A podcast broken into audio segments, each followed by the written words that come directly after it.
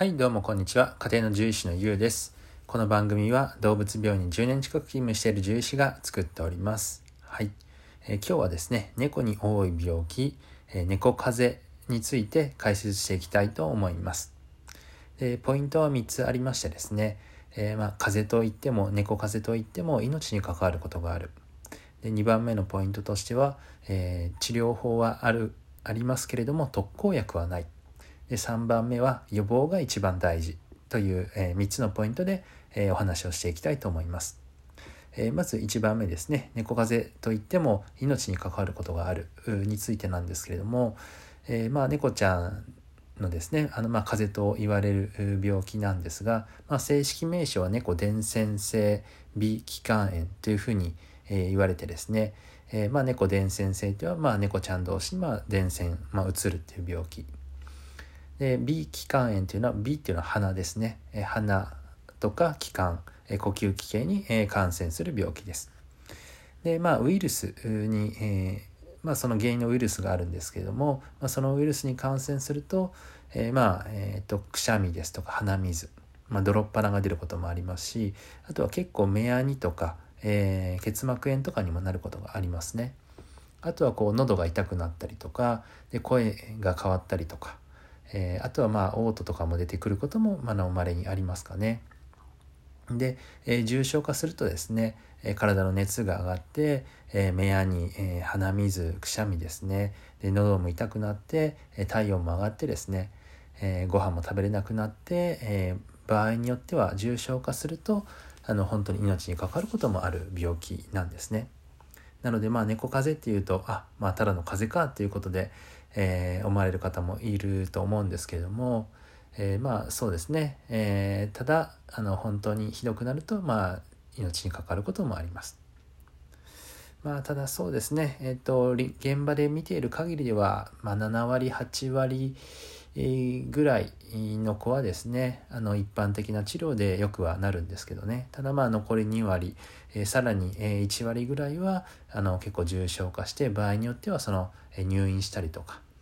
えー、するようにしてですね治療することもあります。はいえー、じゃあ、えー、2番目のポイントですね、えーまあ、治療法はあるにはあるけれども特効薬はないということです。で猫風邪の場合治療法としてはですね、えー、まあばい菌ウイルスが一番の原因なんですけれどもあのばい菌も一緒に増えているいくことが多いんですね。でそれで泥っ鼻が出たりとかミヤニが出ることが多いので、えー、ばい菌感染を抑える、まあ、抗生物質ですね。そういったものを、えー、使用したりですとか。あとは、えー、体の状態をね持ち上げるために脱水を予防したり脱水を良くするために点滴をしてあげたりとか。あとはあの熱が出るので熱冷ましのお薬を、えー、抗炎症剤を投与したりすることもあります。えー、そしてまあさらに、え、重症化しているような場合にはですねインターフェロンというような、えー、まあウイルス対策のお薬を使うこともあるんですけれども、えー、特効薬がないというのはですね、えー、猫風邪にこのお薬を使えばあの絶対治るとか、え、猫風邪のその原因ウイルスにピンポイントで効くお薬っていうのは、えー、まだ開発されてないんですね。うん、なので、えー、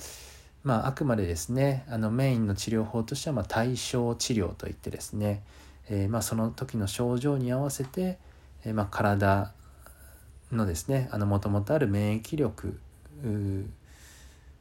を、まあ、サポートするような治療ということですね。なので、えー、まあお医者さんというか、まあ、獣医が治すのではなくって、まあ、獣医はあくまで猫ちゃんの体をサポートして、えー、猫ちゃん自体の免疫力で治していくっていうような、えー、意味合いになります。はい、なので、えー、その病気になったらですねあの猫風邪になったらあの、まあ、何かお薬治すというよりは体の状態を良くしてですね、えー、自分で治していくっていう形にはなるんですよね。はい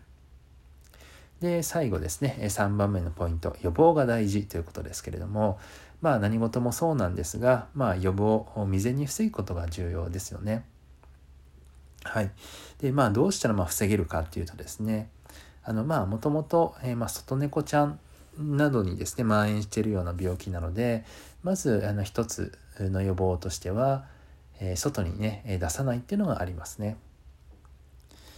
はい、まああのまあ、多くの方がねあの室内で飼ってらっしゃるとは思うんですけれども、えー、まあ室内で飼っている場合にもですねあのまあ移っちゃうこともまああのありますよねどうしてもお出かけしたりとかあの脱走しちゃったりとかあとはまあどうしても病院に通うことがあると思うので病院で、えー、万が一っていうこともあると思います。で、えーと、さらにですね、あのまあ、一番の予防法としてはですねワクチンなんですね。はい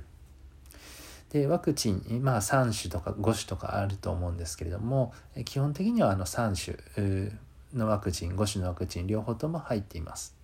はいまあ、この病気が入っていないワクチンはまずないと思うんですけどね。はい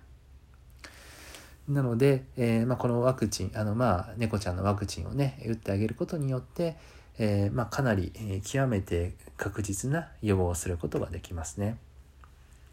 ただまああの100%ではないというところもあるんですけれどもただワクチンを打ってる子と打ってない子を比べたらあの打ってる子はまあかかったとしても重症化しにくいですからはい。なので何、えー、て言うんでしょうかね。あのまあ例えるなら人間のインフルエンザのワクチンみたいな感じですかね。まあどうしても100%の予防ではないにしろですね。えー、確か僕があのちらっと聞いた限りではインフルエンザのワクチンを打っていた方があのもしかかったとしても重症化を防げるっていうふうに聞いたことはありますのであのまあその人間のインフルエンザのワクチンにまあ近いかもしれないですね。はい、はい。えー、なので、えー、そうですね、えーと、予防が一番大事。外に出さない、えー、ワクチンを打ちましょうというお話ですね。はい。では最後まとめですね。えー、猫ちゃんに、まあ、多い病気、えー、猫風邪についてなんですけれども、えー、1番、